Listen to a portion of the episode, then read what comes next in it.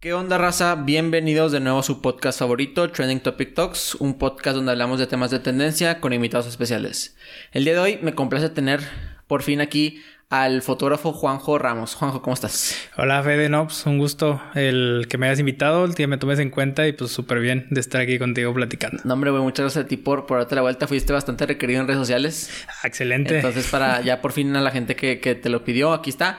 Juanjo, pues ya hablamos de que eh, te dedicas a la fotografía, pero para la gente que a lo mejor no está familiarizado contigo, ¿cómo te describirías? ¿Cómo se describiría Juanjo Ramos? Eh, pues me describiría más como alguien que le gusta estar en tendencia, como dice tu programa, eh, tratando de buscar siempre el, ir innovando, el ir cambiando mi manera de trabajar.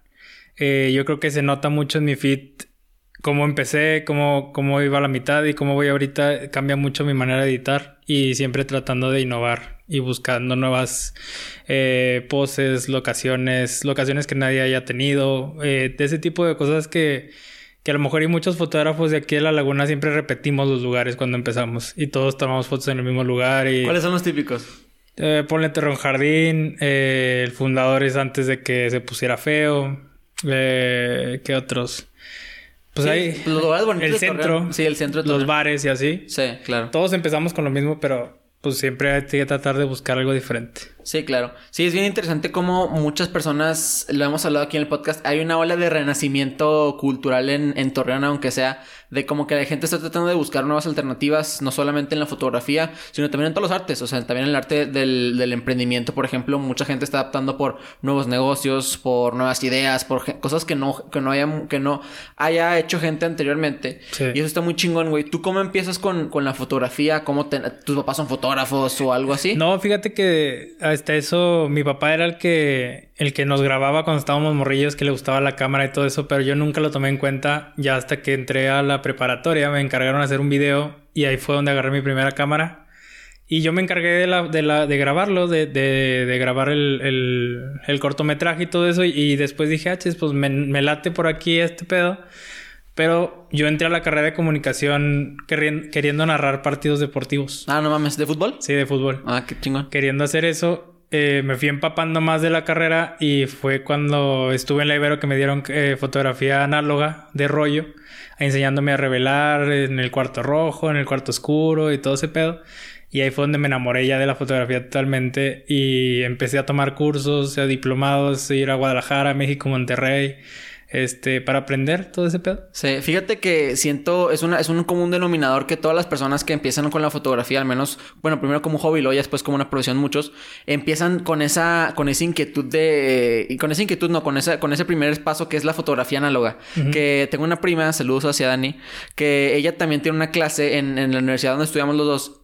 Y la clase de fotografía, ella la enamoró porque era análoga la foto. O sea, de hecho, yo tengo una foto en, mi, en mis redes sociales que es a blanco y negro. Y mucha gente me decía de que, oye, qué padre efecto, ¿cuál le pusiste? Le dije, no, es que me la tomaron con una cámara Canon antigua. Sí. Y el arte de la fotografía, fíjate, yo la verdad nunca me he enterado de. Digo, sí sabes de que la cultura básica de, de la cámara, pero cuando entiendes un poquito la, la, lo que era el, el tener el rollo, el que se atora, el de que, que eran las fotos limitadas. Velas la foto. No, que, que, que si la sacas al sol se te jode toda la foto, sea, todo el rollo y le Sí. tienes que volver a tomar las fotos. O sea, eso, eso hace como que muy, muy finita la, pues la manera, más de muy bonita la manera en la cual la gente toma fotos antiguamente, ¿no? Sí, fíjate que ahorita está volviendo mucho esa tendencia de lo vintage. Sí. Y las cámaras de rollo ahorita se están vendiendo como pan caliente porque toda la gente le gusta ese efectito granulado, ese efectito de colores vintage. Eh, entonces ahorita lo análogo está regresando y aparte porque ya lo puedes digitalizar. Ya sacaron una aplicación que tú sacas el rollo eh, y tomas la foto con el celular y la convierte Mm, en una foto. Fíjate. Ya no necesitas el cuarto oscuro, ya no necesitas nada, ya con tomarla con el celular, ya chingaste, ya tienes tu foto. Wow, qué interesante. Aparte el papel que, que, que lo imprimes tiene que ser con plata o algo así el, Sí. para revelarlo, ¿no? Sí, tiene, aparte los químicos también te joden las manos. Sí. O sea, sí tiene todo su chiste. Eh, Tenía, es un arte revelar fotos también. Porque tienes que dejarla cierto tiempo en la impresión. Tienes que hacerle varias maniobras con las manos para que las sombras queden como sombras así como las quieres. Es todo un rollo, la neta. Sí, no mames. Y aparte todavía, pues, si le quieres agregar color, también son otros químicos, me imagino, cosas Sí. así. Ahora, ahora me pongo a entender cómo, por ejemplo, que nuestros papás nos tocó que te toman fotos de chiquito y las tienen en álbumes puestos en, en, en a lo mejor en un cuarto en, el, en, la casa y tus papás es de que, wow, o sea, las fotos es, no las toque nadie porque es una chinga. es una chinga sacar las fotos. Oye, tú empiezas y, y, lo que más veo de tu trabajo es que le tomas fotos a personas, que te gusta el, retrato a, personas. ¿Tú empezaste siempre tomándole fotos a personas? Fíjate que antes me me cagaba tomarle fotos a la gente. Porque es un pedo acomodarlas y luego, no, este no es mi perfil, es el otro. No, este no me gustó, borra, vamos a tomar más. Y, y yo empecé tomando fotos a comida y a, paisajes, que era lo que me gustaba, tomar paisajes. Eh, ¿Con tu teléfono o con una cámara? Sí, empecé con mi teléfono. Y empecé con un, ¿qué era? Un iPhone 3G. No y como las tomaba muy chidas y veías todo el panorama y todo el pedo, este, empecé tomando fotos. Mi Instagram, ahí las tengo todavía, creo, ahí hay varias hasta el final. Y, tomaba fotos de que a, comida, cuando iba a, restaurantes o así, buscaba los mejores angulillos y todo eso. Ya después me, me pidió una amiga, me pidió fotos, me dijo, oye, necesito unas fotos para un álbum y que me encargaron una tarea, fotos mías y no sé qué. Le dije, ah, pues yo te las tomo, no he tomado nunca personas, pero a lo mejor y puede funcionar. No, ya estás. Ya total, le tomé yo las fotos, subí, me gustaron dos, subí una. Y me, me, empezaron a comentar, oye, está chida esa foto, este, ¿cuánto cobras? Y yo, pues no, no cobro nada. si te gusta, pues te puedo tomar fotos. No mames. Y luego tenía varias amigas que eran modelos y me empezó a ir sacar este, pues la curiosidad. ¿Esto cuándo fue? ¿El 2000 qué? Ah, pues cuando tenía yo 19 años. 19, 20 años. Mm, ok. Sí, ahorita ya tengo 28, entonces ya. sí, pues hace como 9 años. Sí, ya digo, pues, suena mucho, pero hace 9 años que era 2000 eh, 2011, 2010 por más o menos, ¿no? Que mames, que o sea, que era cuando empezaba Instagram, o sea, bueno, 2013 que fue con boom de Instagram, ¿no? Sí, era cuando empezaba Instagram y por eso empezaba a subir mis fotos, mm. porque me, me, gustaban los filtrillos que venían en Instagram y todo ese pedo. Y dije, ah, pues por aquí puede ser. Y ya, este, te digo, con, como conocía a niñas que eran modelos y que también estaban teniendo ahí un boomcillo con la Academia de Loreto y así. Sí. Este, les dije, ¿saben qué? Pues quiero tomar fotos, a ver qué nos sale, si nos quedan chidas, pues las subimos, si no, pues ni modo, muchas gracias, pero pues es práctica. Sí. Y así yo creo que en ese momento tomé como unas fácil unas 100 sesiones gratis. No mames. Y que es muy importante saber que eh, el trabajo gratis a veces te puede renumerar mucho más al futuro, güey. O sea, de que, por ejemplo, en City Club te dan una quesadillita chiquita porque saben perfectamente que a lo mejor tú puedes comprarles un producto más grande. Sí, para que te piques. La misma industria de las drogas, güey. Te dan una ah. bolsita de, de inserta cualquier droga y, de que para que te claves ahí es para un negocio mucho más formidable y, y, tú, por ejemplo, en una era tan digital como lo es ahorita, puedes compartir lo que estás, lo que estás haciendo. Y antes era más de que Juanjo toma fotos, pero es, esparcir la voz de que, ah, este güey toma fotos, este güey toma fotos. Y había tomado cientos de, cientos de, años quizás para que la gente, o para que tanta gente que te sigue, por ejemplo, eh, entendiera que tú tomas fotos. Sí, antes eran las exhibiciones de las fotografías para que te pudieran conocer que eras fotógrafo. Si no había exhibición, pues como chingados nadie te conocía. Ahorita lo chido de, de la era digital que ya con cualquier cosita que subes ya pone, agregas un hashtag o la persona que le tomaste la foto la etiquetas y ella la sube y entonces se vuelve a hacer, se hace un mundo de, de, compartir y ahí es como llegas a más gente. Y aparte también va de la mano que a ti te gustaba, güey. O sea, era como que ni siquiera lo buscabas para un trabajo, o sea, de que puesto al principio era por el amor al arte. Sí, fíjate, ay, perdón. No, no, no, dale. Ese punto que acabas de tocar es muy importante ahorita en mi carrera. Yo creo que es lo que más me ha podido porque llegó el año pasado que fue lo de la pandemia, que no pude trabajar, no pude hacer nada. Eh, más bien, todavía sigue siendo la pandemia. Pero el año no, ya se ligera mucho más, claro. Entonces, este, no podía hacer nada. Y dije, verga, ¿cómo le va a hacer? Y ya me puse a, a, pedir fotos de que las personas que sí salían o viajaban a hacer fotos desde su casa, les enseñé cómo tomarse fotos con el celular para yo editarlas acá de este lado. Y lo, ahí fue donde entendí de que el arte no la tienes que hacer por el dinero, sino el arte, si, si haces eh, con amor eh, el arte, eh, el dinero viene después. Y si le das más fuerza al dinero, el arte nunca va a existir porque lo haces más a huevo que de ganas. Entonces nunca te va a llegar ese éxito, ese, pues ponle un carro, ese carro que querías, no te va a llegar porque lo estás haciendo más por el punto de, de, lo físico que por el amor al arte que le tienes. Sí, muy a huevo. Y aparte el, el, dinero como quiera es un objetivo finito. Y el amor es inmedible. O sea, es de que tú el día de mañana puedes querer empezar a tomar fotos al revés. Y es un, es un concepto totalmente diferente que a lo mejor a la gente no le va a gustar. Pero si a ti te gusta y te llena, güey, es mucho más padre tener eh, felicidad interna que a lo mejor mucho dinero. Que claro que va de la mano que algún día vas a tener que monetizar tu arte. Si no, si no es, eh, eh, estaremos jugando con, con, muchos dichos que, pues, decir, obviamente el, mundo lo rige el dinero, güey. O sea, no puedes estar tomando fotos gratis toda la vida, o no puedes estar pintando, no puedes estar haciendo podcast toda la vida gratis. O sea, obviamente, si es un hobby, si obviamente tienes un plan B, si tienes algo, pues va, si, si, si nunca le quieres buscar eh, como que alguna, alguna monetización, porque también, también es otra cosa, güey. Hay gente que no le gusta manchar su arte. Como quien dice, o sea, nada más es de que, ah, ok, yo hago esto, pero no voy a monetizarlo porque para mí es algo que que no, o sea, pues que no, que no resulta que no lo quiero manchar con el dinero. Sí. Sí, ponle, yo muchas, de hecho todavía eh, lo hago y de tres sesiones que hago, una es pagada. Mm. Porque a mí me gusta estar practicando, practicando, haciendo cosas diferentes. A lo mejor y la persona que me pagó no le gusta lo que yo entregué, pero era lo que yo quería llegar con esa sesión. Entonces prefiero yo decir, ¿sabes qué? Apóyame, vamos a hacer una, esta sesión, la quiero hacer así, así y así no te gusta, pues ya me ayudaste. A mí me gusta, era mi concepto, era lo que yo quería lograr. Ya si quieres algo que sea tu idea, ahí ya me pagas por lo que, para hacer tu idea. Sí, claro. Y ya y prefiero yo ofrecerte mi concepto, mi idea, y así la compras, pues la hacemos. Si no sale el resultado que estamos esperando, pues no se sube y a lo que sigue. Oye, en ese caso, yo entiendo que eh, tiene que ver que la persona sea atractiva. O sea, la verdad, para el ojo humano a lo mejor es de más atractivo ver a Jennifer López en una foto, digo, independientemente de su relevancia, que a ver al vecino, ¿sabes? Como de ah, que, de que, pues, porque es visualmente más atractiva. En ese aspecto, obviamente, sin, yo, yo entiendo que no es discriminatorio, porque también, por ejemplo, yo tengo un proceso para ver a quien invito, no importa quizás su, su relevancia o su belleza o cosas así, pero tengo ciertos factores que le digo, ok, este güey puede tener una conversión interesante, independientemente de quién sea o no, y lo tengo. ¿Tú qué proceso tienes de filtración, como quien dice, para invitar a, modelos Fíjate Que, que antes eh, sí me fijaba mucho en el físico y en cómo era la persona y así. De hecho, esa idea me surgió de, de un fotógrafo que fui a un taller allá en Monterrey. Este cuate, antes de hacer la sesión, saca una cita con la, con la niña a la que va a fotografiar. La trata, la conoce, tiene una conversación con ella. Si le gusta su actitud, si le gusta cómo es ella, eh, sí le toma fotos. Si no le dice, es que mm, muchas gracias. Entonces sí es más como que marcada la diferencia. Yo me voy más por lo que si aceptan mi idea.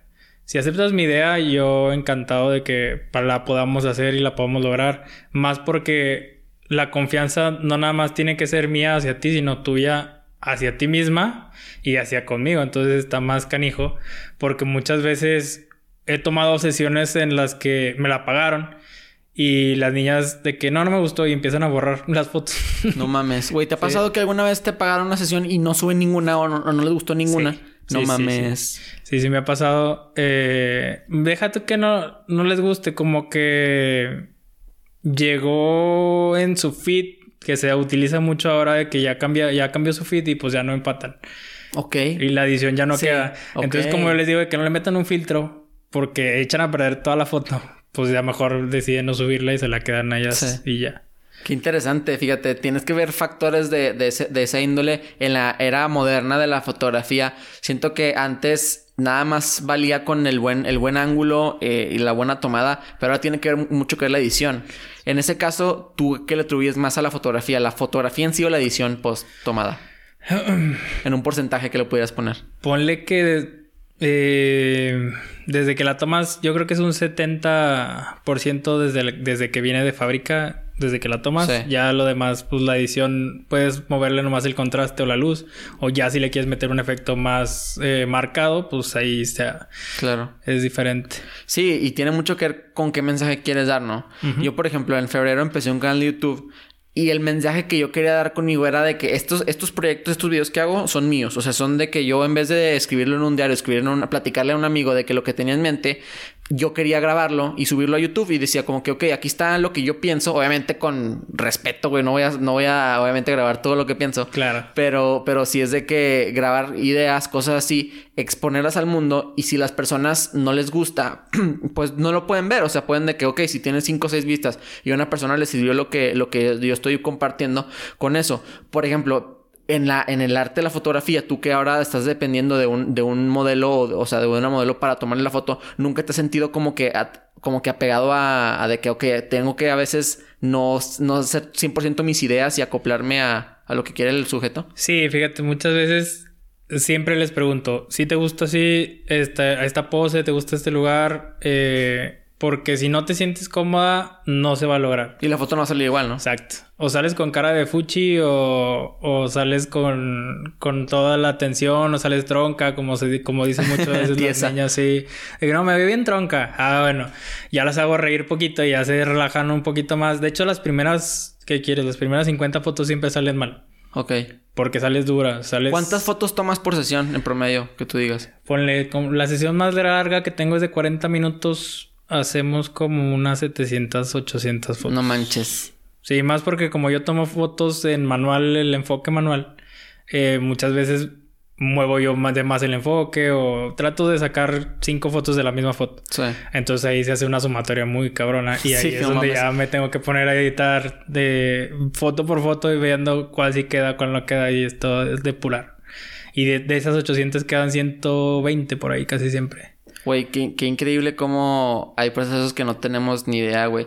Yo, por ejemplo, a la hora de tomar una foto, a mí me gusta mucho tomar fotos, pero no soy de los que toman fotos de cosas, porque también como tú, le, al menos, bueno, yo, yo agarré como que un amor de que, ok, que mi fotografía, digo, súper aficionadísimo con mi teléfono, de que le tomo una foto a alguien y, la sonrisa que le, que le hace de que, ah, me veo muy bien en esa foto, o de que me encantó el ángulo que tomaste, güey, ha de ser como que algo súper bonito.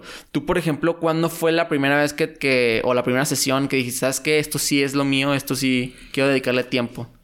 Cuando llegué a mis 30 likes. 30 likes en Instagram. Sí, en Insta. Y fue a, una, a, una amiga que, que siempre ha sido muy bonita y, y, ella ya tenía seguidores. Entonces ya sus seguidores se fueron a mi Instagram porque mi amiga lo compartió y dijo que era foto mía y se metieron y ahí esos les dieron like a mi, a mi Insta. Qué chingón. Sí. Sí, y eso pasó. Y ya después de esa edición hice otra también que me gustó mucho, que la hice en Monterrey, que fui a un curso. Hicimos una sesión de novios, pero era novios fashion. Entonces tenías que encontrarle el ángulo de la moda a unos novios casuales.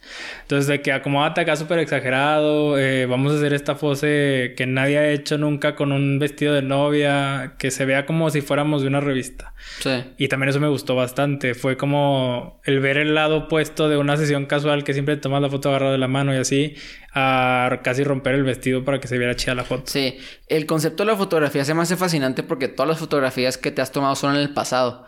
O sea, entonces es de que una foto literalmente es de quién eras en ese pasado, güey.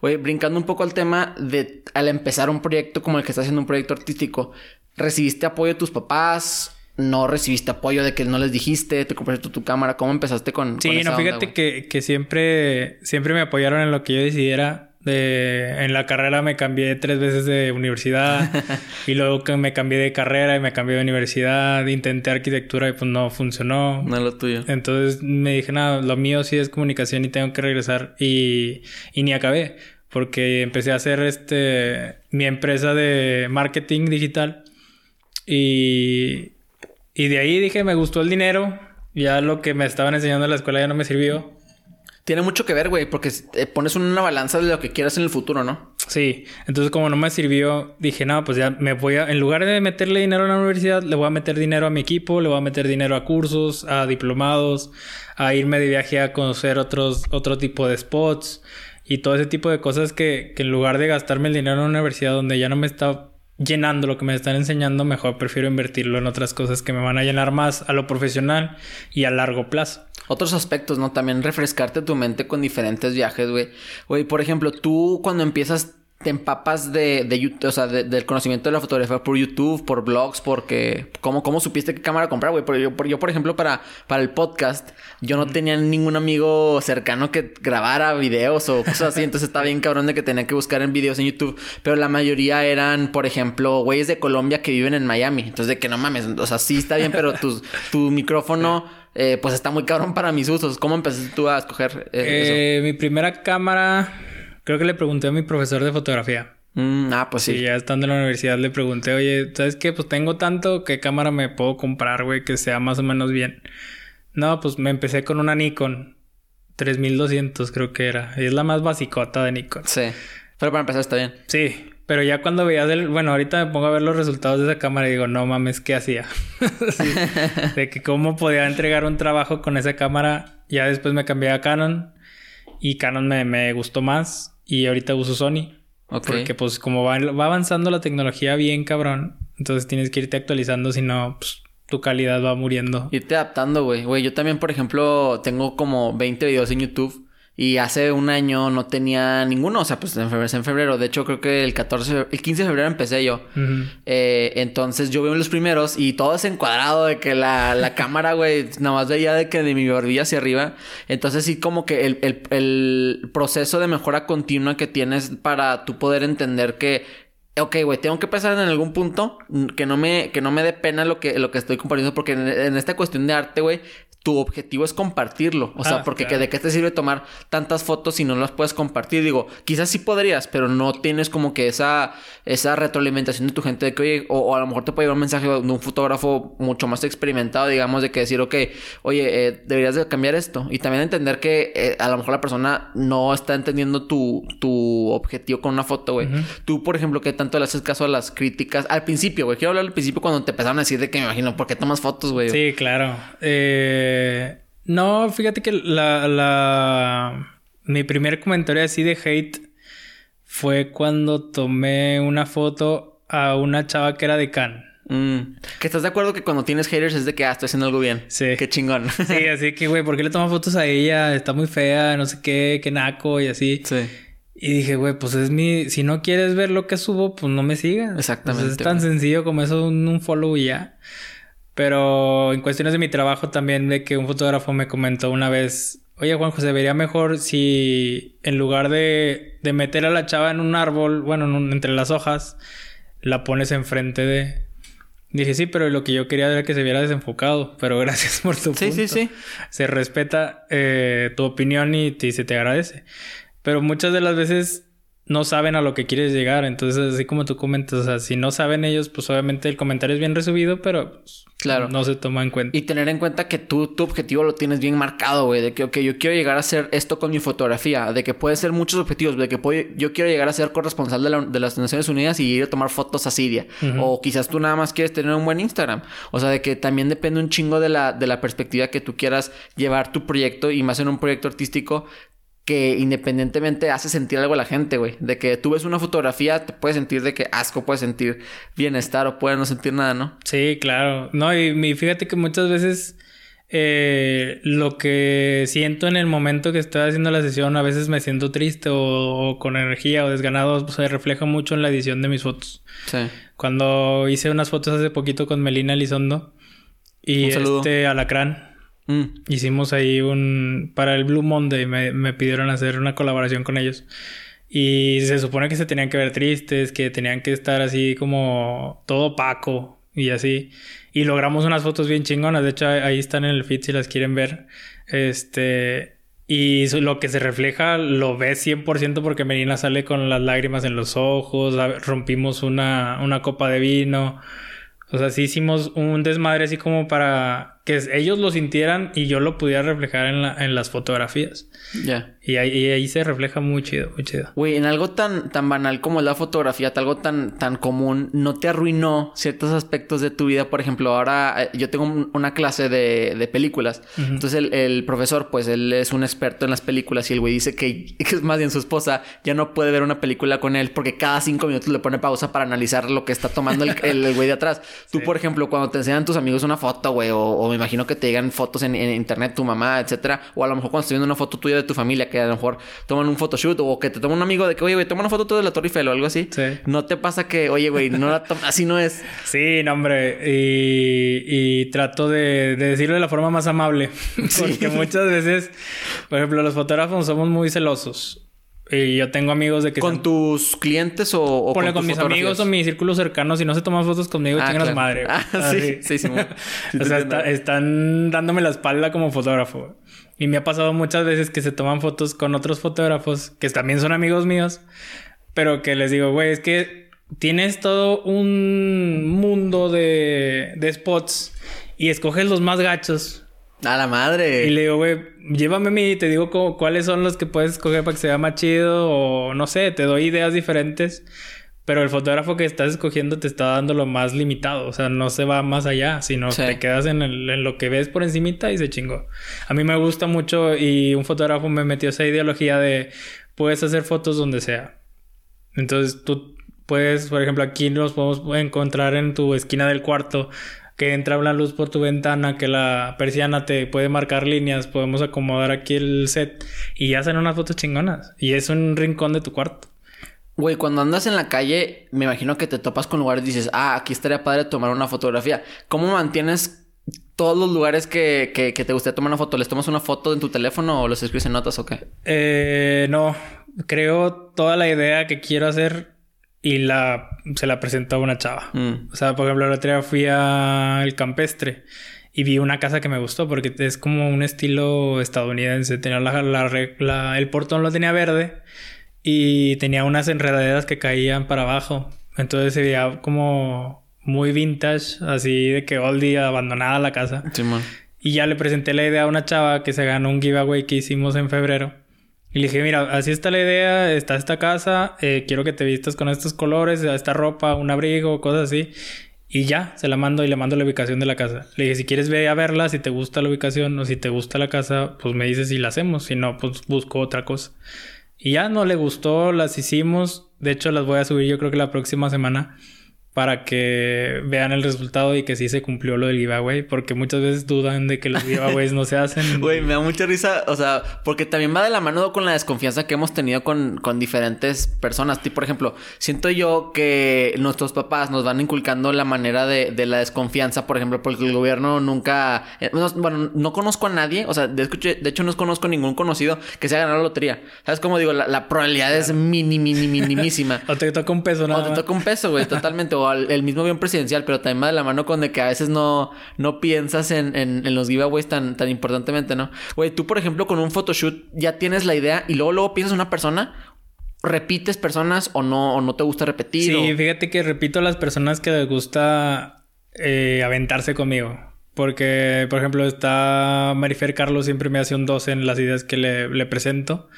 Y nos hemos subido a techos, eh, nos hemos arriesgado a que nos vaya a agarrar la policía. No mames. O sea, sí, sí me hace un 2 en todo de, de aventarnos a lugares que no crees que se van a ver chidos. Sí, y también, como tú le dices, hay un límite, pero basar, rebasarte un poco el límite es lo que hace que resaltes, güey. O sea, por ejemplo, en Instagram tienes más de 10 mil seguidores, que muy probablemente también tam- tenga que ver con las personas con las que subes, de que a lo mejor las amigas de, no sé, digamos, eh, Juana, les gusta tu fotografía, pero también tiene que ver con que resaltes, güey. ¿Tú qué consideras que, que hace que Juanjo Ramos Fotografía sea el, fotógrafo, un fotógrafo destacado en la laguna?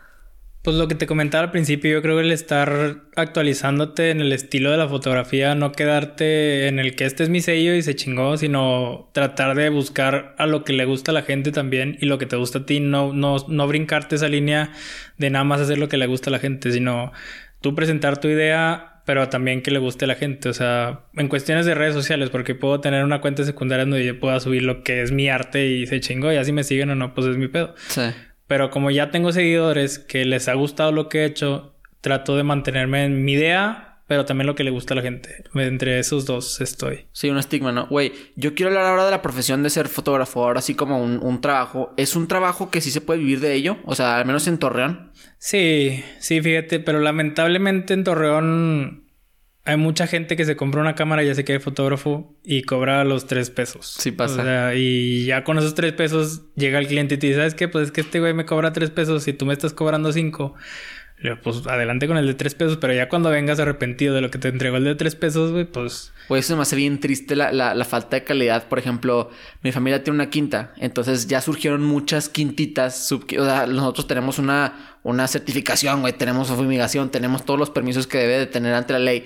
Y que un cabrón se compre un terreno en la colonia X y le ponga un chapoteadero y lo rente por la mitad o un cuarto de lo que estamos rentando nosotros la, la, la, quinta, por ejemplo, se me hace absurdo. Y, y, eso mancha como que el arte de, bueno, el arte de las quintas, como quien dice, el arte del emprender, pero también en la fotografía, güey. Siento que, y, y, va de la mano con el consumismo inmediato, ¿no? O sea, por ejemplo, tú que eres una persona experimental en la fotografía, no va a ser tan fácil adquirir una foto tuya, güey. O sea, quizás tú el viernes en la tarde ya tengas otros compromisos con otras personas y la gente siento que a lo mejor en esos casos que no que no quiere buscar un fotógrafo tan tan consolidado se desesperan y buscan al güey X que tiene una cámara y decir, ok, eh, pues yo, yo me voy a tomar las fotos con este se, cabrón. Se avientan al ruedo. O sea, y, y ponle, a lo mejor no soy tan cotizado. Si hay más güeyes más arriba que yo, sumamente. Siempre va a haber gente más arriba que tú, güey. O sea, de que en, todos los aspectos. Un sí, hombre. Y, y, yo me considero más o menos de los. En cuestión a precios, yo estoy como en la gama media. Sí. Por lo mismo de que a veces yo les presento la idea a los novios o a la persona que tiene que ser. Y si la compran, pues obviamente el precio es diferente porque también es mi idea. Ya si llegas tú con una idea, pues ya es desarrollar tu idea y irnos sobre todo lo que tú quieres. Y ahí también cambia mucho las cosas. Sí, yo me empecé a interesar por la fotografía el día que entendí cómo funcionaba una cámara. Mm. O sea, porque para mí la, la, cámara es una pieza de ingeniería increíble. Yo estoy ingeniería. Ah, Entonces, de que yo veía, güey, ¿cómo? O sea, ¿cómo en, en 1800 podían de que, ok, vamos a juntar esos pedazos de metales, un vidrio y, y, que, y que capture una imagen? Se me hacía tan increíble, güey. Tú, en ese aspecto de, de las cámaras, hablando, ¿qué te gusta más, lo digital o lo análogo? Ahorita lo digital porque es más fácil de manipular. O sea, ya en lo digital ya puedes ver el resultado final desde antes de tomarla. Entonces, este está más chido así. En lo análogo tiene más ciencia, está más padre porque pues es hacer casi creo que matemáticas para sacar una buena foto. Entonces, yo creo que de las dos me puede gustar más, pero me voy más ahorita por lo digital. ¿No piensas que se perdió la esencia de la fotografía? O sea, de que tú vas a un baby shower y en, hace mil, 1995 tenías 15 fotos. Ah, eh, Y de acá, 15 fotazas. O sea, 15 señoras fotos para que estén chingonas y ahorita es de que, ah, güey, pues las que quepan en el teléfono. Sí, no, fíjate que eso me enseñó también otro fotógrafo con el que fui. Me dice, güey, nunca te compres una memoria más grande de 24 o 26 gigabytes. Mm. ¿Por qué? Porque hasta como dices, tengo un chingo de memoria, tengo 120 gigabytes, me vale madre y ando tomando lo güey. Y si tienes veintitantas, el rango de fotografías que vas a tomar, vas a decir, tengo que sacar una foto chida de cada una de estas cosas porque ya no voy a tener memoria para sacar otras demás. Entonces ya te enfocas más en sacar fotos bien, a tener un chingo de fotos, pero pues nomás cinco bien. Y también le pierde como que si tienes una foto, le da un chingo valor a esa foto y le da mucho protagonismo. Pero si tienes 10.000 de las mismas de las mismas fotos, como que le quita el, le quita el miedito de, de perder esa foto, ¿no? Sí, no, en cuestiones de los eventos, yo sí me, me limito mucho a, a la carga de trabajo. En las sesiones, pues me vale madre porque puedo volver a tomar acomodando la modelo. Pero en los eventos, en las bodas, es muy difícil volver a repetir un momento. Entonces, si te encargas de sacar una foto bien de ese momento, de ese momento queda para siempre y te van a decir, no mames, está chingona tu foto. En la índole de los fotógrafos, ¿qué carrera deja más dinero mejor pagado? ¿Una, carrera de un fotógrafo de eventos? Específicamente una carrera de fotógrafo personal.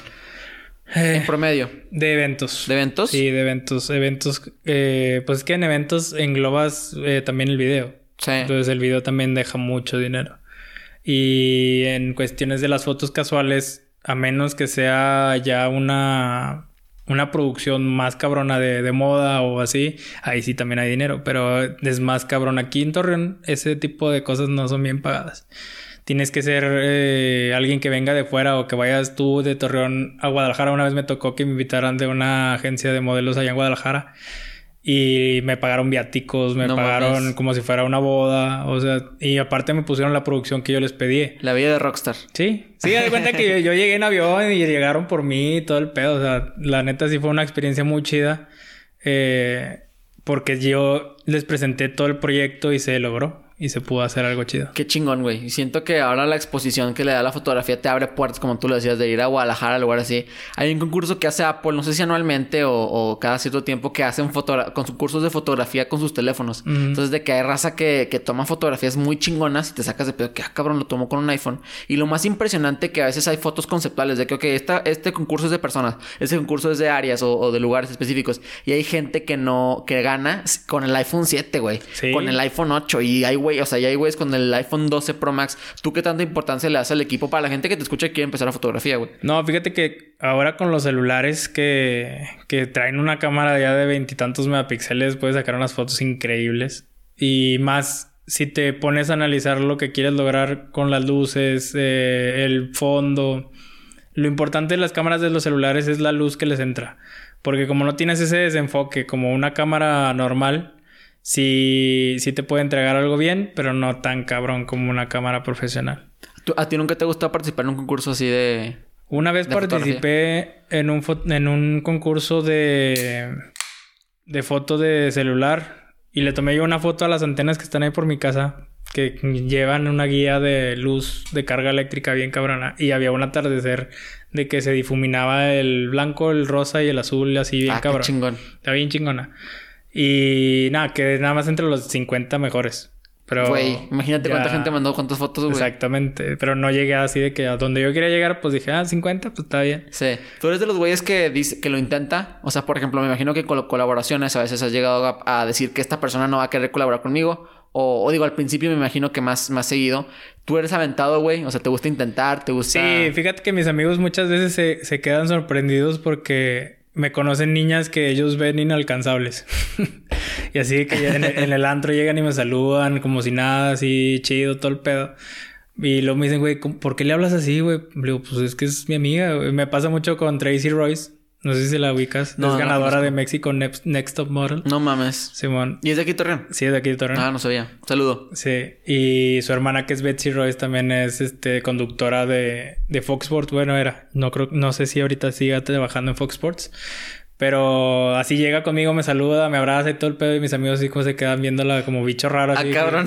que, ¿Por qué te saluda, güey? Le digo, pues es que cuando le entregas una confianza y, y, un trabajo se logra chido, se surge esa conexión cabrona que pues podemos llegar hasta, hasta ser amigos de tan cabrón que se, que se lleva en la sesión. Y también la gente a lo mejor no entiende que que en aspectos colaborativos como lo es el arte, muchas veces de una, una persona que trabaja en la tele que tiene que invitar constantemente personas para entrevistar, un fotógrafo que tiene que tomarle fotos a las personas, te abres, güey, a un mundo de, de, conocer gente que a lo mejor te cae bien, que a lo mejor no te cae bien. Tú, tú siempre has sido un güey introvertido, extrovertido. ¿Cómo, cómo eres tú con las personas? Fíjate que antes de, de, de llegar a 5000 seguidores, eh, sí era muy introvertido. Así que no, pues nomás esta idea y ya estas fotillos y pues muchas gracias si te gustaron o no te gustaron. Si quieres volvemos a hacer otros así. Mm, ya hasta que te sientes seguro de tu trabajo y de, que en verdad vale la pena lo que estás haciendo y si, y si tienes el talento para hacerlo, ya te vale madre y le hablas a lo que sea. De hecho, le hablé a una chava que se llama Jazz Reyes, mm. es vocalista de, de Playa Limbo. Y antes era solista y venía aquí a Torreón y así. Y a mí, desde que estuvo en La Voz México, me llamaba la atención tomarle fotos. Y una vez le hablé y me dijo, sí, de hecho voy a ir a Torreón este, la próxima semana. Me tomas fotos en el concierto. No mames. Y yo, no mames, sí, todo. Obviamente sí, güey. Me quedé así quieto, güey. Ya fui al concierto, le tomé fotos y luego ya al siguiente año volvió a venir a un antro. Me dijo, oye, voy a volver a ir, me encantaron tus fotos, tómame más. Pero ahora sí, si quieres, ve al hotel para que me tomes unas a mí sola y luego ya me tomas acá en el concierto.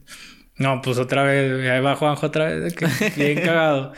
Y ya a la tercera vez eh, me vino a otro concierto a abrir y ya me dijo, no, pues si quieres vente a, comer con nosotros, este, y, agarramos el pedo. No mames. sí, ya no, ya no te traigas la cámara, güey, ya vamos a agarrar el pedo y todo, chingón. Y ahorita que no se puede viajar, me manda mucho sus fotos para que se las edite. Qué chingón, güey. Sí. Fíjate que te puede abrir muchas puertas, no solamente la, la, fotografía, sino también cuando empiezas a hacer trabajo independiente, o sea, como un individuo te ves muy completo. De que tú, por ejemplo, que tú literalmente tomas la foto, tú sabes de... Primero que nada, sabes qué cámara comprar o qué cámara para qué ocasión. Podrías ya trabajar de asesor de cámaras, güey. Podrías de que trabajar de editor de fotografía, podrías trabajar de muchos aspectos que si no hubieras empezado con la fotografía, si hubiera, o sea, más bien no hubiera pasado, güey. Por ejemplo, aquí venía un chavo que, que se llama Fer Quesada, Fergol MX el güey es, trabaja en Chivas. y, y, el güey de que llegó como medio independiente a Santos y le dijeron de que, güey, pues es que aquí nomás te Azteca, Televisa Deportes y, Fox Sports. O sea, ¿sabes cómo? No, no, no, lo vieron como bicho raro. Pero luego él se aventuró a empezar su propio canal de YouTube, a empezar a hablar de deporte llegó a Chivas y ya en Chivas lo contrataron como literalmente lo que es, de que un güey que tiene una, un, un como que un peso en redes sociales y la gente no lo entendía, güey. Tú, por ejemplo, ya, como ya lo decíamos, pues eres un güey tan completo ya en muchos aspectos de que si empiezas un proyecto como lo que estás haciendo, independientemente no importa qué proyecto quieras, de que te va a dejar algo, a lo mejor si el día de mañana decides eh, terminar tu carrera de fotografía y dedicarte a otra cosa, no vas a perder nada o la gente, a lo mejor mucha gente entienda de que, güey, Juanjo eh, fracasó en su proyecto de fotografía, digamos. Pero no, o sea, al contrario, tú aprendiste, conociste un chingo de gente. Y yo también soy de las personas que ven del lado positivo todo. O sea, si el día de mañana dejo de estudiar lo que estoy estudiando o dejo de hacer lo que estoy haciendo, no lo voy a ver como de que chin, qué mala onda que, que no fracasé. que fracasé, que a lo mejor y no llega a lo que yo quería hacer, pues, que también se vale, pero no verlo como de que añorar lo que pudo haber sido, sino lo que fue, ¿no? Claro, sí, no, mil veces es mejor, este, es como cuando te dicen más vale pedir perdón que pedir permiso, o sea, es mejor aventarse, cagarla y levantarte, o sea, porque si no lo haces, güey, te vas a quedar con la espinita de que, verga, no lo hice, y si lo hubiera hecho hubiera sido un boom. Entonces te quedas con ese de ahí. Es como con el podcast que tengo dos podcasts, saqué dos podcasts. Sí, ahorita quiero hablar de eso, güey. Bueno, si quieres ahorita lo retomamos. Sí, sí, sí. Entonces, como ya tengo yo el conocimiento, muchas veces fui a agencias de publicidad a pedir trabajo, pero no me hallaba. A mí no me gusta que me den órdenes. No sé si sea por lo mismo de que es mi arte o lo que a mí me gusta hacer. Pero nunca me gustó, nunca me gustó que me dijeran, oye, tenemos que hacer este video así, así, así, y no se puede hacer de otra manera. Yo no, pues así yo no trabajo, güey. Así mi, ratón no funciona así, güey. Muchas gracias por la oportunidad, pero la neta así no funciona. Sí, pero por el día de mañana si te estás muriendo de hambre, güey, podrías de que ir a cualquier agencia sí, a tocar una puerta y decir, ¿sabes qué? Pues, va, ahora sí, ahora sí quiero hacer ya quiero, ya quiero. sí, claro que sí. Güey, la pandemia, como ya decías que afectó un poco, bueno, un poco, un chingo de que, que no hay eventos, güey, y que no puedas ver a personas. ¿Tú cómo volteaste la tortilla, güey? ¿Cómo te mantuviste relevante? Sí, era como te comentaba de, de que tuve que ingeniármelas vía, vía un fotógrafo de español que empezó a hacer fotos por medio de FaceTime. Y dije, ah, chinga, pues está padre la idea, el, la calidad no es tan mala. Si tienes un buen celular, obviamente van a salir fotos chingonas. Pero aquí en Torreón me daba miedo experimentarlo. Mm. Dije, no, me dio COVID en ese entonces. El, ¿Qué fue? ¿Julio? Por ahí. ¿Y tuviste síntomas y todo el pedo? No, no, gracias a Dios no tuve ah, síntomas, pero sí salí positivo. Y ya me tuve que quedar en mi casa. Y yo, yo acostado, me, me empecé a girar la herdilla y, güey, pues hay que hacerlo. Y ya le dije a una de las niñas que siempre me hace un dos, oye, vamos a hacer fotos por celular. No, jalo, ¿cómo que qué hago? Pues en tu casa, ¿qué tienes? Ya me enseña el recorrido de su casa, eh, el cuarto, la cocina y todo eso. Y ya me le digo, mira, en este lugar vamos a hacer esto, eh, vamos a armar este outfit y así, y las vamos a hacer a distancia. Ya yo le fui explicando cómo, le expliqué cómo verle la cámara del celular, eh, le dije cómo acomodarse y todo yo, eh, haz de cuenta que yo en el, iPad pegada a un lado del celular donde se estaban tomando las fotos, yo explicándole cómo acomodarse. No mames. Entonces sí, gracias a esa sesión me surgieron otras que sí gustaron, y sí les gustó cómo les había yo vendido la idea.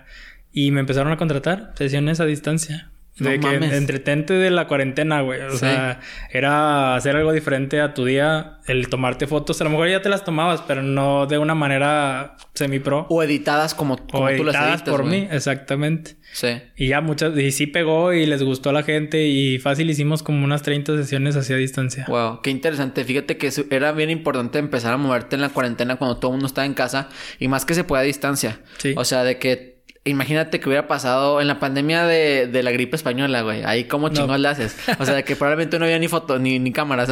Entonces era como que bastante, bastante importante ahorita mantenerte relevante. Hay gente que todavía hasta la fecha dice, güey, cuando se acabe la pandemia ya voy a empezar este proyecto. Cuando se acabe esto, ya voy a empezar a hacer esto. No, güey, o sea, tómalo como un... Ni siquiera te esperes al lunes. De quedarte mañana o hasta ahorita mismo. Obviamente dependiendo de tu proyecto. Claro. Pero también mantenerte relevante en un mundo con tanta competencia, es, pues es difícil, ¿no? Sí, no, ahora digo, con, con también he intentado meterme a TikTok porque ahorita Mm. es el boom de todos. Claro.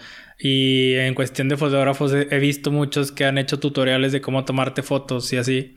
Y yo he empezado a hacer, pero me grabo con mi dron, lo dejo como mi asistente que me grabe cómo estoy tomando la sesión y luego ya meto las fotos que tomé en esa sesión. Y es lo que he estado haciendo. Últimamente he metido ese tipo de efectillos, pero me falta aprenderle todavía más a TikTok.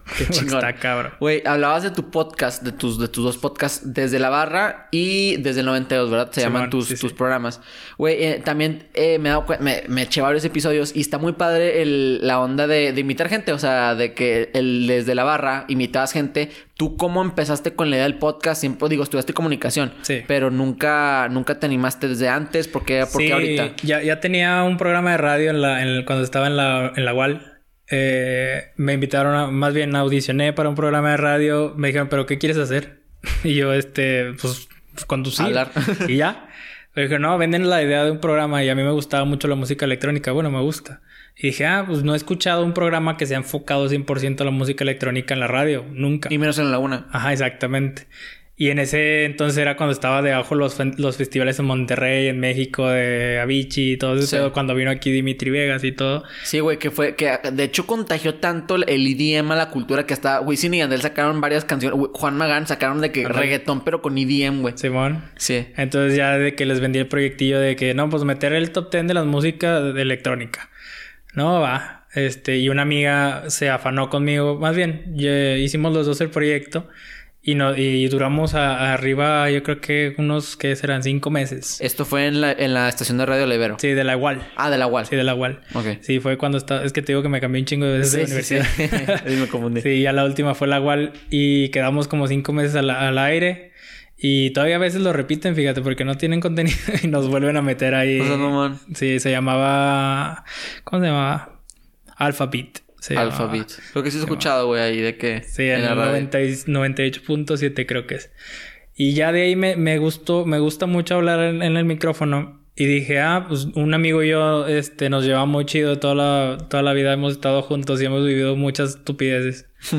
y de ahí me surge la idea de... Le digo yo, el proyecto desde la barra con él. Pero cuando vi que iban a hacer muchas estupideces y yo quería hacer un programa serio de, en cuestiones de superación personal, eh, cosas de psicología, Sí.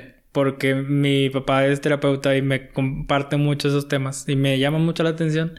Dije, ah, pues yo quiero hacerlo así, pero con este güey no voy a poder hacer ese pedo porque lo va a tomar por el lado de broma. Y aparte, ya lo decías que tú eres un güey independiente. Sí. Yo, por ejemplo, también me han invitado a hacer programas, me han invitado a hacer cosas, pero, güey, yo soy muy mío, de que, güey, si voy a hacer algo y va a tronar, que sea mío. Ándale. Sí, y dije, no, con este güey no voy a poder llegar a ese punto de seriedad que quiero llegar para la, la generación a la que quiero llegar. Claro. Entonces dije, no, mejor voy a invitar a gente que ya haya tenido eh, alguna crisis existencial o alguna crisis que diga, güey, ya no puedo seguir y que la haya superado. Entonces dije, ah, desde la barra. Desde el punto psicológico. Ajá, desde el punto psicológico. De hecho, no sé si escuchaste el de Mendo. Mendo. Sí, escuché los, los clips y... y- Ese güey sí. este, tiene una ideología y una manera de ver la vida que a mí me gusta mucho. Y quería proyectarla a lo mejor a gente que no lo ha conocido todavía y que puede llegar a conocerlo por su manera de pensar. A lo mejor y muchos lo conocen porque es el DJ y el desmadre, pero Claro. no conocen el Mendo detrás, que es todo un caso bien Conocen al DJ más no conocen a la persona. Ajá. Y es lo que querías con tu proyecto, que conocieran no a la profesión, sino a la Sí, persona. de hecho ya estoy planeando ya la segunda temporada. Que paraste, ¿no? Paraste un rato Sí, eso. ya paré, paré eso porque pues no podía tener invitados por lo del COVID. Entonces le tenían miedo a salir o que mi lugar ya estuviera infectado o que no tuviera las, las cuestiones de sanidad necesarias. Claro. Entonces dije, no, lo voy a parar. Ya cuando se empieza a bajar este pedo, voy a empezar este, otra vez la, desde la barra. ¿Y la onda digital no te gustaba de que hablarle un güey en México? Se me hace más chido tenerte así de frente a frente porque en cuestiones de lo digital no, no se siente la misma vibra. Yo sí he tenido, pero también por la urgencia de que ya quería empezar a, trabajar. O sea, de que no sabes lo difícil que fue conseguir un invitado para empezar el proyecto. O sea, yo, yo empecé, güey, de que le hablé como a 6, 7 personas y muchas de que no, por el COVID, no, porque no puedo. O también porque miedo, porque no sé si este güey, de que sí. Pedo? ajá, de que qué con este güey. Eh, un saludo a Rico Muñoz, que Rico me dio la oportunidad, güey. Me dijo, ¿sabes qué? Pues yo sí me animo, güey. Y ya, que cayó la casa, grabamos. Y ya a partir del primer episodio, boom, me empieza a despegar y, y ya, pues ya tenemos más de 17 episodios, güey. O sea, y sí está muy padre de que tienes que empezar por algún lado, güey. Y yo, por ejemplo, con la urgencia de que nadie me quería agarrar, güey, entonces dije, güey, pues digital, güey, chingue su madre. Pues de, hecho, era tan. No me gustaba a mí. De, de hecho, yo también consumo muchos podcasts y veía güeyes que se grababan en Zoom y grababan las conferencias de Zoom, pero se escuchaba horrible. Sí, horrible. Entonces, yo lo, lo, que agarré con las personas que invitaba digital, que son Fair, Gold y, y Darklight, los invité a los dos digitalmente. Un saludo a los dos les dije, güey, agarra tu teléfono. Los dos tienen iPhone. El iPhone tiene muy buen micrófono. O sea, de que agárralo y eh, cuando estemos hablando así de en, Zoom, tú aparte te grabas con, con, tu teléfono como si fuera un micrófono. Y, te manda y, y, se escucha, obviamente no como un micrófono, pero bastante sí, No, mejor que con puro Zoom. Sí, güey, parece que estás grabando con la tostadora. O sea, de que es horrible el, audio de, de, las computadoras. De las, aunque de las mejores computadoras está horrible el micrófono, güey. Sí, no, ya no, no, no se escucha de buena calidad. Y ya cuando iba a empezar a grabar ese desde la barra, el mero día le dije a mi, a mi camarada, le digo, güey, no vamos a poder hacer ese programa tú y yo, güey. Vamos a ponerle otro nombre. Ya si se nos cae ese, güey, me vale madre. Sí. Pero este es mío y ese proyecto yo lo pensé mucho. Entonces no quiero echarlo a perder contigo a un lado, güey. Mejor vamos a hacer desde el 92. ¿Y desde el 92 porque tú eres compa ese güey desde el 92? Eh, no, porque somos de la generación del Ah, ok, ya. Sí. Sí, entonces como tratamos de irnos a lo... A los recuerdos de lo que hemos vivido desde el 90... Bueno, no desde los 92, de que tenemos memoria. Sí. Este, de cuando ibas a Blockbuster, de cómo te ponías tu primera peda o cómo era nuestra etapa en los antros, güey. A ustedes pues ya les tocaron antros diferentes, a nosotros no. Nos tocó la inseguridad, nos tocaron ir a, ir a las quintas, fiestas en las calles. Entonces, queremos meterle la nostalgia del pasado en ese tipo de, en ese podcast desde el 92. Qué interesante proyecto, güey. Fíjate que no es una perspectiva que no mucha gente sabe. O sea, yo como tú lo dices, aunque tenemos 8 años de diferencia, que no es tanto como hay gente que sea 15, 20, 30, 40 años, güey. Pero sí cambia mucho. O sea, a mí, a mí todavía me tocó tener de que la mínima noción de lo que es ir a rentar una película, de lo que es, eh, pues, no tener internet, güey, de que juntarte en tu casa. O sea, a mí todavía me, tocaba de chiquito ir a, ir a jugar fútbol en, el patio. Aunque no jugaras fútbol, aunque no jugaras básquet, ir a jugar porque todo el mundo iba a jugar, güey. O hasta que te llegara el vecino a timbrarte de que, oye, Fede, sal, sal a jugar, güey. Desde ese tipo de cosas, desde irte a tocar a tu puerta, güey. O sea, ya ahorita ya todo es digital y ya ves rara vez a niños jugando en la calle. Ándale, o, de que manda, le mandas un WhatsApp, eh, jálate. O sea, de que, güey, de cinco años, ¿no? sí, ya. Sí, sí, es indiferente. Qué, qué interesante concepto, güey. Tú con este, con este proyecto empiezas ya obviamente consolidado como fotógrafo no te da pena, güey, o sea, una faceta de tu vida, porque ahora es no solamente Juanjo su, su, foto, ahora Juanjo su voz y su pensamiento. Sí, fíjate que muchas veces tengo pedos con mi amigo porque ese güey sí se le suelta la lengua bien cabrón, porque como nos ponemos a tomar, güey. Sí, güey. Se te suelta la lengua y, y, a veces no, no piensas lo que dices. Entonces le digo, güey, es que también tienes que fijarte mucho en lo que yo soy. Porque la confianza que ejercen en mí, güey, las niñas y los papás de las niñas, eh, también tiene que ver mucho en lo que van a... Si se meten a escuchar el podcast, güey, dicen, no mames, ¿quién, ¿con quién voy a llevar a mi hija, güey? no... No, no se puede. Oye, que, que, tiene mucho que ver, güey. O sea, la gente a lo mejor por escucharte, por abrir la faceta, y aunque digas que el, el, Juanjo del podcast es un Juanjo diferente, no deja de dejar la posibilidad de que ese güey pueda ser el que le tome la foto a su hija o a, su, a su hijo, ¿sabes cómo? Sí, claro, sí, por eso trato de cuidar mucho lo que, lo que digo y, y, la actitud que tomo en el podcast. Sí. Porque pues, quieras o no, pues, son recuerdos y que son cosas que ya pasaron y ya, ya en la actualidad pues ya eres totalmente diferente, pero... Güey, pero ¿estás de acuerdo que te juzgan? O sea, yo tengo un video en YouTube en el canal libre. se pueden suscribir si quieren. Está en YouTube. Y hablo de, las segundas oportunidades. O sea, y hablo de, de que, güey, aunque tú, por ejemplo, tengas una sexualidad más abierta y quieras mandar nudes a, o a tu novia, si el día de mañana alguien se entera que le mandaste nudes a tu novia o a tu novio, lo que sea, güey, ya te, te, ven diferente, ¿sabes? O sea, de que, ah, cabrón, Juanjo nudes, güey. O, por ejemplo, si le hablas a, a muchas personas, güey, de que a lo mejor na- nada más por... A lo mejor, güey, la gente no sabe que eres fotógrafo. Sí. Le hablas a una niña o a un güey, de que le dices, oye, y a lo mejor güey, ay, este güey, pinche vato morboso, de que una no, de que no, pinche vato morboso, cuando, güey, nomás era para tomarte unas fotos, güey. Claro. O sea, y, y- y va de la mano con de que, que te juzgan sin antes conocerte. Y deja tú que te juzguen, no te dan una segunda oportunidad o una oportunidad de conocerte. O Sí, sea, de claro. que meramente te juzgan por lo que piensan o lo que dicen de ti y, y se me hace bien culero, o sea, porque, porque hay muchas personas que, que se pierden de muchas oportunidades muy chingonas por la sociedad. Sí, no, y, y más aquí en Torreón el pedo es de infierno, ¿qué? Rancho chico, infierno grande. Sí. O sea, lo que sabe Pedro, güey, a Juan también le puede, güey. O sea, está muy cabrón aquí el pedo de, de, de juzgar. Eso me pasaba mucho cuando tomaba las fotos en lencería. Empecé también a tomar fotos Mm. en lencería. Y no, güey, puta. Bye, Juanjo, Sí, no, era muy, era muy cabrón ese pedo. Mejor decidí bajarlas y ya no tomar esas fotos porque... Más bien, o sí las tomo, pero las hago para las personas que me contratan nada más. Sí. No las hago públicas. ¿Y fotos totalmente desnudos? ¿Nunca, has- ¿Nunca te han pedido o has hecho? Sí, pero eh, eh, en cuestiones de desnudos han sido como de embarazo Mm. y cosas más artísticas. Sí. Que pues esas sí se respetan. O sea, no Claro. se ve igual un desnudo de un embarazo a un desnudo... De un güey. Ajá, exactamente. Sí, sí, sí. Sí, entonces sí, sí cambia mucho la perspectiva y aquí en Terreno así ha sido muchas veces. Güey, ¿nunca te han planteado ideas bien locas? De que, güey, quiero que me tomes una foto en, en encima del torreón. Eh, en- entrando Gómez, encima de la puerta del torreón o algo así de que digas, no, güey, yo no le hago eso. No, fíjate que nunca me ha llegado. A lo mejor y sí me las da, pero yo también les digo el pedo. O sea, Ah, no es que están locas para decirles que no, sino que locas y les digo sí, jalo. O, de que, o las adaptas a ti, ¿no? De que a lo mejor te dicen, güey, me quiero tomar una foto desnudo con toda mi familia. Y dicen, no, güey, o sea, mejor pónganse lencería o Sí, pónganse esto y va. Tápense con batas, güey. Sí, Pero al- algo así.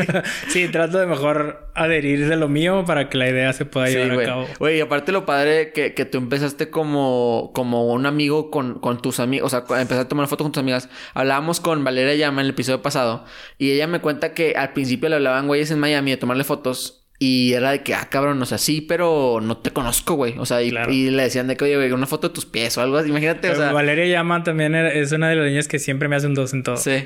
Siempre. Un saludo a Valeria, un amor de persona. Un saludo. Una vez nos metimos a Walmart eh, de acá del Fresno.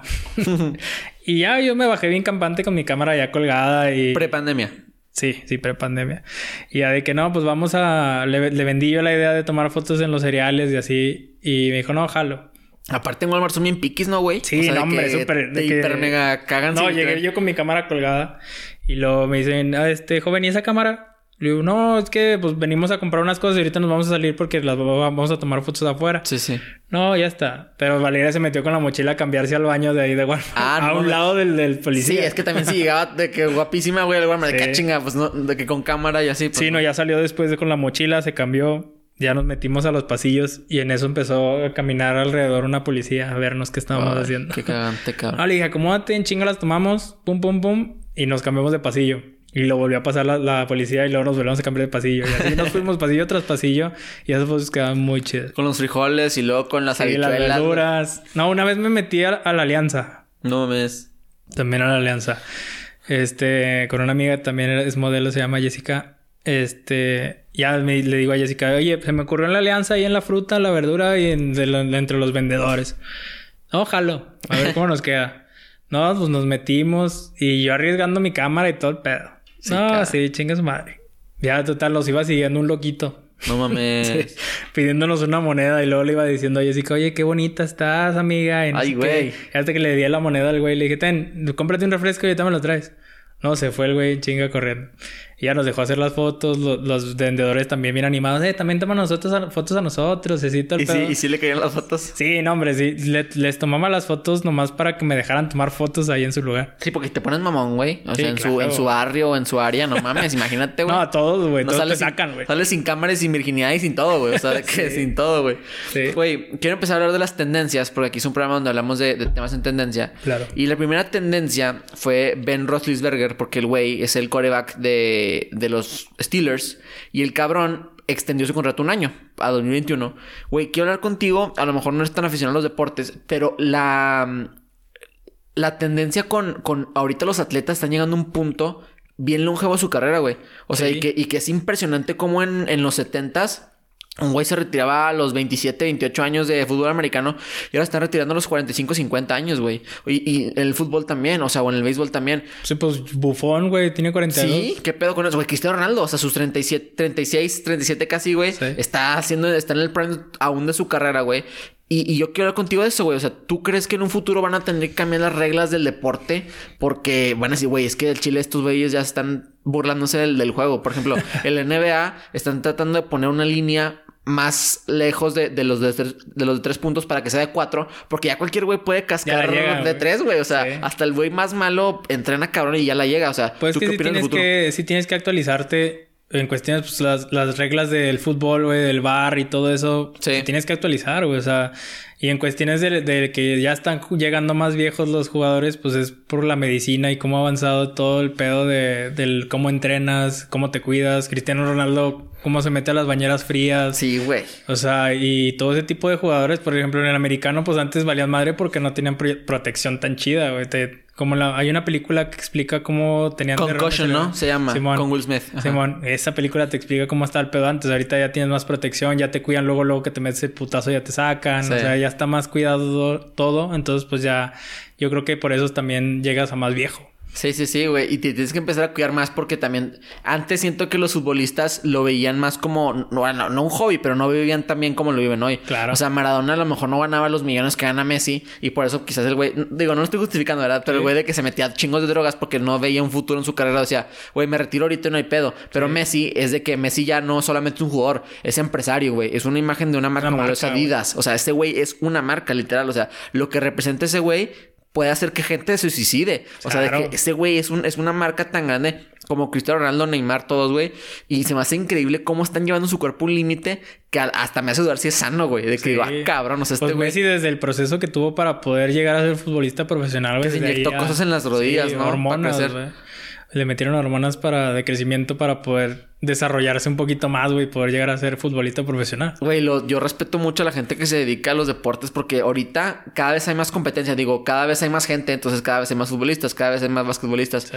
Entonces destacar en una índole como lo es el deporte, güey, se me hace súper loco. Y más en una, en una era como, como la, la tenemos ahorita en la Liga MX donde el, el nepotismo y la corrupción está cabrona. Claro. Y un güey como Lana va a debutar antes que tú. Era lo que te iba a decir, güey. Sí, También güey. tienes que tener, estar bien parado con alguien y tener lana para que luego, luego la aflojes y ya te puedan meter. Sí, güey. Y eso es un factor que a lo mejor uno, mucha gente que no vive en México o- que no conoce la Liga MX no entiende que sí es un factor, güey. O Claro. sea, o también, por ejemplo, eh, está hablando con, con unos amigos, digo, cambiando un poco de tema, que en México sí hay factores externos que no, que no, que no deberías de contar por en teoría. Pero, por ejemplo, si empiezas a vender marihuana, ya es que va a ser legal en, en muy poco tiempo, se supone. Eh, Dicen, güey, ah, pues también un chingón, compras la mota tanto, la, la, la plantas y la vendes a tanto. Le dije, güey, y la mordida que vas a tener que al principio los narcos porque va, te van a cobrar piso. A los narcos, la policía. Ah, y a la policía, güey, y a lo Gobierno. mejor sí, al gobierno, o sea, empiezas a ver un poco de un poco de, de, de cambios que no deberías de estar viendo, Sí. güey, te- poner un antro en Torreón, o sea, me imagino que también o en Torreón en cualquier lugar, me imagino que también es extremadamente difícil, no solamente por el gobierno. Claro. O sea, entonces es como que son factores que no que no cuentas, pero pero que sí son de Sí, la vida real, güey. Yo trabajé tres años eh, tomando fotos sociales en los antros. Y me tocaba ir a Gómez, me tocaba aquí en Torreón. Y allá en Gómez veías cosas que decías tú, güey, ¿cómo puede pasar esto aquí, güey? Si es un antro donde viene gente, pero también está lo de la drogadicción, están todo ese tipo de cosas a la sorda que nadie ve. Sí. Pero tú como estás ahí vas conociendo todo ese ambiente y dices, no, o sea, todo afecta en tu funcionamiento. güey. Sí, cabrón. Todo. sí. Estoy loco. Güey, la segunda tendencia fue Paramount Plus, porque sacaron su plataforma de streaming. Ah, sí, sí, sí. Yo mm, no me gusta, güey. O sea, porque digo, güey, están descentralizando todo. Sí. Y para ver Mulan voy a tener que comprar Disney Plus. Y para ver eh, The Office voy a tener que comprar Netflix. Y luego para ver, güey, o sea, eh, están como que obviamente yo entiendo que ca- cada, quien tiene su producción y cada quien quiere una pieza del, del pastel, ¿no? Claro. Pero, güey, tener como que cada quien un... un- Sí, no, ya, ya, ya mejor mm, ya dejas de pagar el cable y te pones a pagar todas las plataformas Sí, que güey. o güey, sea. y, y estamos volviendo al, al punto de los DVDs, güey. Antes tenías que comprar un pinche DVD para cada película. Sí. Y ahora tienes que comprar un, un servicio streaming para cada pinche película. Sí, sí, no, y lamentablemente, pues como no, no hay tanto que te guste de ese, de ese canal, pues no lo compras, pero a lo mejor si te antoja ver una película de ellos, pero pues no puedes, no puedes comprarla, güey. Sí, güey. Y, y se acaban los, los días gratis de las plataformas, de que no puedes de que me De ánimo vas a tener que caer en el roku de la peritería. Ándale, güey. Y, y va de la mano con que deben de haber, de haber una, una solución. Digo, Netflix que no viene de ninguna casa productora. O sea, no es como Disney, no es como Paramount. Que no tienen como que... Que vienen de cero. O sea, salieron de literalmente a comprar, a comprar nada más licencias. Algo así, pero que todos tengan una, una repartición diferente. O, por ejemplo, güey, güeyes como Netflix van a empezar a producir peliculones que se van a volver más grandes que, que Disney o que Paramount. O sea, que ellos ya están haciendo sus propias películas y sus series. De hecho, también tratamos el podcast que invirtieron como 300 millones de pesos en, en México. Porque, Wow. porque van a, vienen con una inversión cabrona. Porque La serie es de la de Monarca, güey, es muy buena y es mexicana. fíjate que no le me la he echado, es buena. Ah, súper buena, güey, sí. me la echar, güey. Y, güey, Club de Cuervos. O sea, ándale, Luis güey, Club de Miguel. Cuervos. O sea, están invirtiendo mucho en Latinoamérica y eso da, da- da un gran futuro a eso, güey. Sí, claro. Y pues yo creo que no nada más en Latinoamérica, sino también en toda parte del mundo sus producciones están muy bien hechas. Hay una película que vi que era española, las series españolas también de Netflix Sí. son muy buenas. Que siempre son los mismos 5 o 6 actores. Ándale, Eso sí. me caga, güey. sí, es cierto. Pero son muy buenas las producciones, las historias y todo eso. La, la calidad de la producción es cine. O sea, Sí, está cabrón. es Sí, sí, pues, güey, tienen billones casi creo de dólares para producir cosas. Güey, la tercera fue Lolita Yala y la, la última tendencia porque sacó su propia merch, sacó su propia línea de mercancía, Ah, sí había visto güey. que, que Halls también había comprado parte de la imagen de Lolita. Sí, güey, ahorita se está como que volviendo Sí. influencer, Lolita Sí. Yala, güey. Yo la conocí, digo, obviamente la conozco toda la vida, pero la conocí más por su video. No sé si lo viste el de, el de que estaba hablando de que Ah, sí que se le atoró la flema. Ah, ya se fue. Sí, sé Se que es va. le entra el diablo, güey, y, y que le hicieron un video animado todavía de, güey, no mames, ya me cagaba risa con ese video, güey. Sí, no, le hicieron un desorden bien cabrón. Y lo bueno que lo tomó por el lado bien y ve, ahorita ya está sacando Sí, su mercancía. Güey, y eh, eh, una foto lo- lo- después del aire te la enseño. Güey, está con una cachucha así como que plana y una, una chamarra y una hoodie, No. la verdad, sí, sí, súper, súper reggaetonera, güey. O sea, J. Lolita Yala, güey, casi creo. Fíjate que la, la televisión mexicana ha producido bastantes buenos conductores de, pues, o sea, de radio, cosas así, pero me caga cómo hay opresión. O sea, también es, Sí. si el día de mañana a tú que produces arte, güey, le tomas una foto a una chava, a un chavo, y sale alguien atrás que no quieren que salga, güey, te contactan y te amenazan y te dicen, güey, Juanjo, baja eso. o-". Sí, no, a mí me pasaba mucho, tío, cuando tomaba las fotos en los antros. O llegaban conmigo y me, me saludaban y me daban un billete de 500 No, neta. para que borrara la foto. O llegaban y me... Una vez llega un güey y me dice, oye, este... Esta foto no puede salir la que acabas de tomar. Este... Si quieres salir de aquí, güey, con tu cámara, bórrala, güey. Si no, te la vamos a romper. No seas mamón. Y yo, no, chécala, ya la borré. Sí, ya, güey, ya no, no, no, no. está, No güey. quiero pedos, Sí, no, no. Y así es, o sea, hay mucha gente que, que sí su imagen les puede mucho y más si salen así random. Sí, o sea, sí está muy culero como México tenemos que vivir este tipo de etapas. Juanjo, pues muchas gracias por venir, güey. La No, verdad, me- ti, eh, muy buena la plática. ¿Qué es lo que sigue para ti, eh, tanto profesional como, como personalmente? Eh, como te comento, estoy planeando ya la segunda temporada desde la barra. Eh, me voy a meter más en cuestiones... Para que lo chequen en Spotify. Sí, sí, que lo chequen ahí. Este, me voy a meter más serio en, cuestiones de compartirles más experiencias eh, en cuestiones de psicología y superación personal. Voy a llevar invitados nuevos. Eh, pues desde el 92, que son, es un programa de comedia, por así decirlo, de experiencias que hemos vivido y tratar de recordar. Y pues más que nada lo principal que es lo de la fotografía, que pues a sus órdenes estoy y si se les ocurre alguna idea buena, pues me la manden por DM y la podemos realizar y hacer cosas chidas. Qué chingón. ¿Cómo te pueden encontrar en redes sociales, güey? Juanjo Ramos, punto fotógrafo. Ok. A tu madre, una canción, película o serie que le recomiendas a la gente, güey.